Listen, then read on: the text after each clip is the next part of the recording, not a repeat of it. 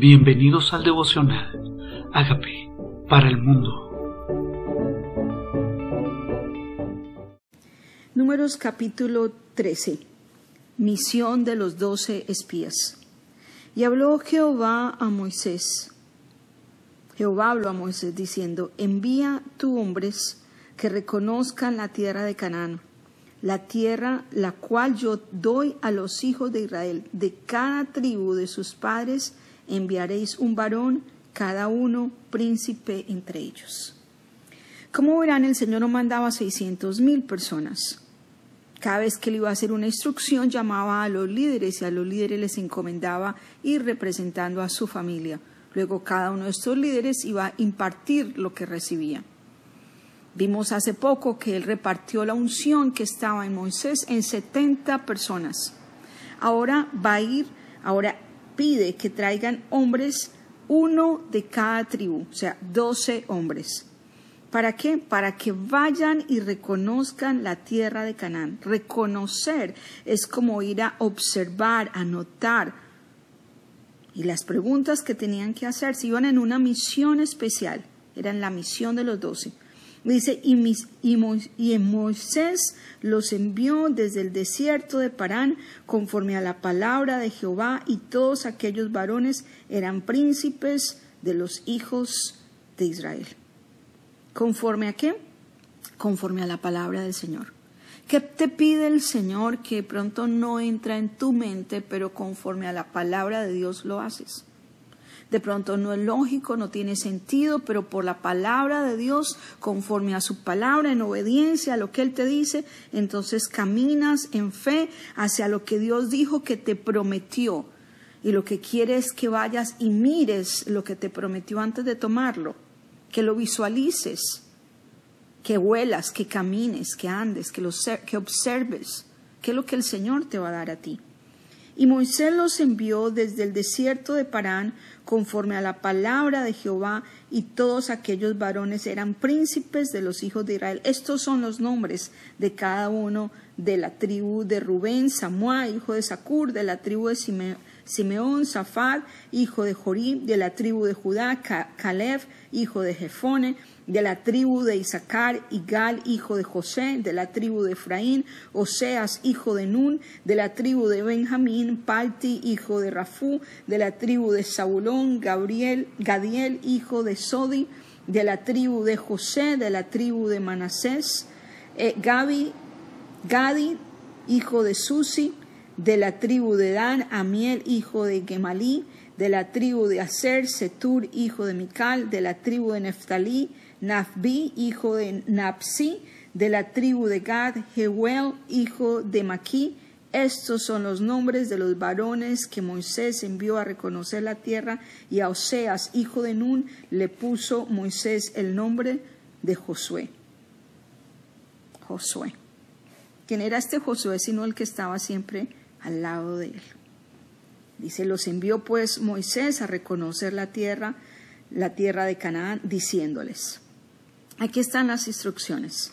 Subid de aquí al Negev y subid al monte y observar la tierra como es y, y el pueblo que la habita, si es fuerte o débil, poco o numeroso, cómo es la tierra habitada, si es buena o es mala, cómo son las ciudades habitadas, si son campamentos o plazas fortificadas, y cómo es el terreno, si es fértil o estéril, y si en él hay árboles o no, y esforzaos y tomad del fruto del país. Y era el tiempo de las primeras uvas. A mí me encanta esta historia. Fue verdad. Me emociona saber lo que Dios hace. Va a que reconozcamos, a que visualicemos, a que sepamos para dónde vamos. No había Google para ir mirar qué ciudad, cómo era, cuál es el clima, eh, qué se come. Por eso mandó dos espías. Estos dos espías tenían que ser observadores. Habitantes, ciudades, comida, terreno, tamaño de la gente. Todos estos detalles tenían que escribirlo. Cada uno salió con su libreta, con lapicero y dijo, empecemos por la primera pregunta. Y ellos subieron y reconocieron la tierra desde el desierto de Sin hasta Rehob, entrando en Amab y, subieron al Negev y vieron hasta Hebrón. Y allí estaban Ahimadad, Sesaí, Talmaí, hijo de Anac. Hebrón fue edificada siete años antes de Zoán en Egipto. Y llegaron hasta el arroyo de Escol y desde allí cortaron un sarmiento con un racimo de uvas, el cual trajeron dos en un palo y de las granadas y de los higos. Y se llamó aquel lugar el valle de Escol, esto es el valle del racimo, racimo. Porque el racimo que cortaron de allí los hijos de Israel y volvieron de reconocer la tierra al fin de cuarenta días. Cuarenta días, un tour largo. Recorrieron bastante. No sé si tenían camellos o caballos o iban a pie. No describe esto la escritura. Pero cuarenta días les tomó reconocer la tierra. Y a veces nosotros, Dios nos entrega cosas y nosotros no nos tomamos la molestia de saber cómo son los habitantes, sus costumbres, sus necesidades. Y de pronto es tiempo de que lo hagamos. Esto se llama mercado. Esto se llama cuál es la demanda y cuál es la oferta, qué es lo que necesita mi comunidad qué es lo que necesita la ciudad a la cual soy transportada. Eso dice Jeremías 29, 7, que yo a procurar la paz de la ciudad a la cual soy transportado. Ellos iban a entrar a poseer una comunidad de gente, un territorio que necesitaban saber de antemano estos detalles. ¿Sabes estos detalles? ¿Saben qué se come en la ciudad en la que vas a tomar? ¿Saben cuáles son sus gustos? ¿Cómo les gusta habitar? ¿Cómo es el terreno? Pues el Señor los manda eso. Esto se llama estudio de mercado.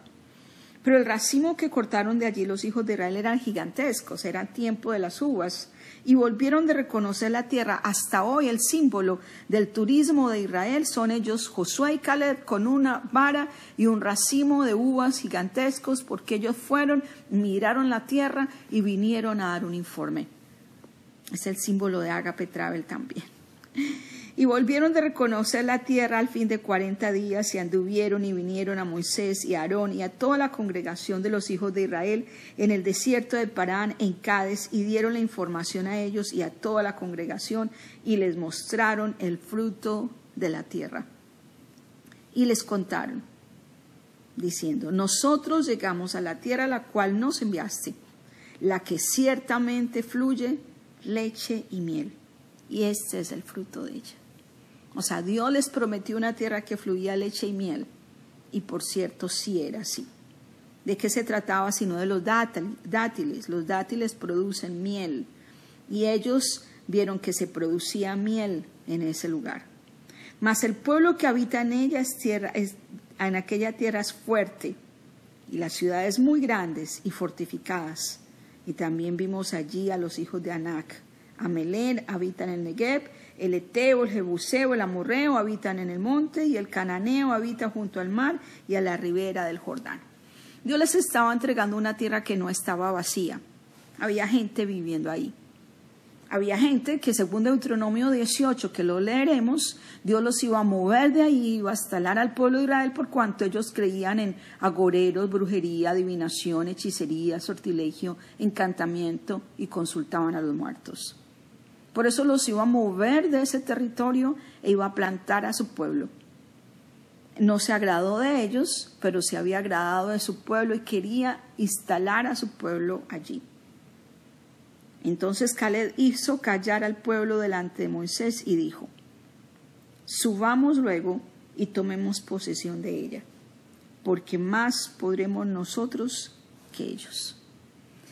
La actitud de Caleb es la actitud que nosotros deberíamos tomar, porque a veces nuestros ojos, observar demasiado los detalles, es muy difícil, es grande, es, la gente es difícil, es gigante. A veces mirar demasiado, poner los ojos en las dificultades y no en el poder de Dios nos hace temer. Aquí está Caleb diciendo, más podemos nosotros que ellos. No se trata si la ciudad es grande o no, si el problema es difícil o no. Es quien viene con nosotros, quien nos prometió, quien nos dijo que iba adelante de nosotros mostrándonos el camino. Mas los varones que subieron con él dijeron, no podemos subir contra aquel pueblo porque es más fuerte que nosotros. Saben que siempre vamos a tener dos puntos de vista. El punto de vista del que nos dice se puede y el punto de vista del que nos dice no se puede. Siempre vamos a escuchar al que dice, vamos, lo lograremos, y otros van a decir, no, esto está muy difícil. Sabía que en nuestra cabeza también existen estos dos tipos de oposición, el que tiene fe y el que tiene miedo. Dice, y hablaron mal entre los hijos de Israel de la tierra que habían reconocido, diciendo, la tierra donde pasamos para reconocerla es tierra que traga a sus moradores, y todo el pueblo que vimos en medio de ella son hombres de gran estatura. Vimos allí gigantes, hijos de Anac, raza de gigantes. Éramos a nuestro parecer como langostas y así les parecíamos a ellos. Entonces uno que estaba diciendo la ciudad fortificada, sí, viven ahí estos, estos y estos. Pero para el otro no, es lo peor. Esa ciudad es lo no podemos, es difícil. La tierra, la tierra traga a sus moradores. ¿Cómo así? O sea, iban a una tierra que tragaba a la gente. Iban por una tierra que tragaba a la gente. Todo el mundo era de gran estatura. Toda la gente era de gran estatura. O sea, cuando la actitud es equivocada, cuando la actitud es negativa, exagera la dificultad. Magnifica el problema. Engrandece todo lo que ve a su alrededor. Pone el, el problema más grande que la posibilidad. Hay personas que ven oportunidades en los problemas, hay otras personas que ven problemas en las oportunidades. Y aquí está, ¿acaso Dios se había equivocado? Uno dijo, no, la tierra que ciertamente fluye leche y miel, vamos. Y otro dijo, no, esa tierra nos traga. ¿De cuál de esos eres tú? ¿De cuál soy yo? Y tenemos que evaluar nuestro corazón, ¿se puede o no se puede? ¿Se puede o no se puede? También vimos allí gigantes, hijos de Anac, raza de gigantes. Éramos a nuestro parecer. ¿Cómo eres tú a tu parecer? ¿No será que es un problema, uno, de pensar que Dios te da cosas que no se pueden? que Dios te promete cosas imposibles de lograr, dos, que tu visión se enfoca en lo negativo, tres, que tienes un mal concepto de ti mismo, a nuestro parecer. ¿Cómo te percibes a ti mismo? Afecta tu desempeño a nuestro parecer éramos como langostas, o sea, como un insecto. Te ves como un insecto delante de tus dificultades, ves las dificultades más grandes que tú, ves las situaciones como imposibles de hacer y de lograr. Porque cuando a tu parecer eres de cierta manera, cuando a tu parecer te percibes a ti mismo de una manera que no es, entonces los problemas siempre los vas a ver más grandes, a las dificultades, a tus opositores, a tus necesidades, a tus desafíos. Dice, y así les parecíamos a ellos. ¿Acaso los entrevistaron? ¿Acaso les dijeron, óyeme, ¿cómo te parezco yo? ¿Soy como un insecto delante de ti? Porque la percepción que tenemos de nosotros terminamos convenciendo a los demás de la percepción que tenemos. Es más, pensamos que los demás nos ven como nosotros nos percibimos a nosotros. Entonces, si Dios los manda, escoge doce, escoge doce, rodéate de doce. Pero entre esos doce, algunos van a tener una visión equivocada, algunos van a ser negativos, algunos siempre van a decir no se puede y algunos van a decir claro que se puede de qué, voz escuchas tú. En esas voces de tu propio interior, diez hablaron mal, dos solo Josué y Caleb hablaron bien. ¿De cuál de esos eres tú? A veces la mayoría está hablando de calamidad, a veces la mayoría, los medios, las circunstancias, las personas a tu alrededor está hablando, la tierra nos va a tragar, el mundo se va a acabar, hay una gran recesión, mira la economía, van a venir plagas, van a venir pestes. No se puede. Pero tú decides, no, un momento, ¿Cuál es la voz que quiero oír? Si Dios me dijo que vivo delante de mí, ¿acaso Él me dijo eh, que la circunstancia iba a ser más grande que yo? ¿Acaso Dios no me prometió que me iba a dar eso? ¿Qué tienen que ver las circunstancias si Dios fue el que me lo prometió? ¿Acaso no acabamos de leer en el capítulo anterior que Dios hizo caer codornices para que comieran? Que le abrió agua en la roca de pedernal para que bebieran? Que le abrió el mar para que pasaran? Que su nube iba adelante? Que su tabernáculo los acompañaba, que su presencia iba con ellos y les daría descanso, que él ponía a sus enemigos a que huyeran. Los enemigos huían delante de su presencia. ¿Cuál es el problema del tamaño del enemigo? Si es Dios el que va delante de nosotros. Mucho cuidado, no se trata de tu tamaño, sino del tamaño de Dios. No se trata del tamaño del enemigo, sino de quién va delante de ti. Si es la tierra que fluye leche y miel, decláralo, iré a tomar la tierra que fluye leche y miel. Voy a ver lo que Dios quiere que yo vea y no me voy a dejar afectar por lo que el enemigo está tratando de vender a mis propios sentidos. Porque aunque todos veamos las mismas circunstancias, nuestra actitud cambia la percepción de las mismas circunstancias. Aunque todos vivamos en el mismo escenario, nuestra actitud cambia nuestra visión de tomar o no lo que Dios nos entregó.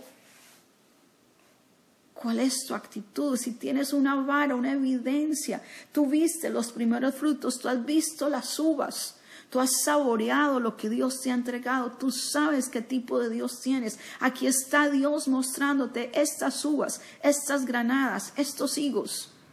Mira que está así la tierra que fluye leche y miel. Había una evidencia pero miramos lo que nos concentramos en ver, el problema, no al fruto.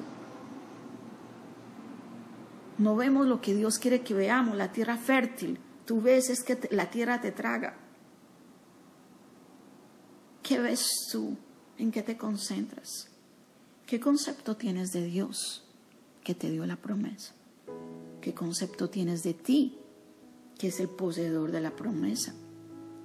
¿Qué concepto tienes de lo que Dios te ha entregado? ¿Criticas lo que Dios te ha entregado? ¿Hablas mal de lo que Dios te dio? ¿Rechazas lo que Dios te dio? ¿Murmuras de lo que te entregó tu familia, tu esposo, tus hijos, tu casa, tu carro, tu trabajo, tus jefes? Solo te concentras en lo que, en lo que el enemigo quiere que te concentres. Te concentras en este es el fruto que Dios quiere que yo tome. Este es lo primero, esta es la primicia. Estos son los primeros frutos de lo demás que Dios tiene preparado para mí. Esto es simplemente una muestra de todo lo que Dios puede entregar a mi vida. Yo ya he saboreado su poder, yo ya he saboreado su fruto y voy a ir a tomar lo que Dios prometió que me iba a entregar. Tu príncipe de tu pueblo. Cuando abres tu boca, ¿qué declaras? Tú príncipe de tu pueblo, cuando miras con qué visión miras y cuando obedeces, cómo sigues esas instrucciones. Señor, limpia mi corazón. Limpia mi corazón.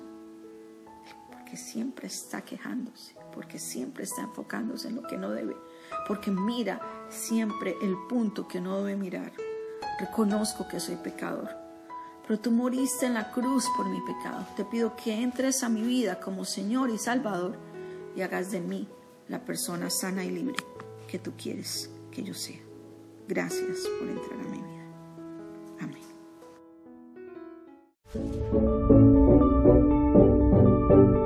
amigos, queremos que usted sea parte de esta obra que estamos haciendo a través de Agape para el mundo y que este mensaje de Jesús llegue hasta la última de la tierra. Si quieres donar en nuestra página web puedes hacerlo en agapeparalmundo.org o también a través de Cele en agapeoficial.gmail.com. Dios bendiga tu generosidad.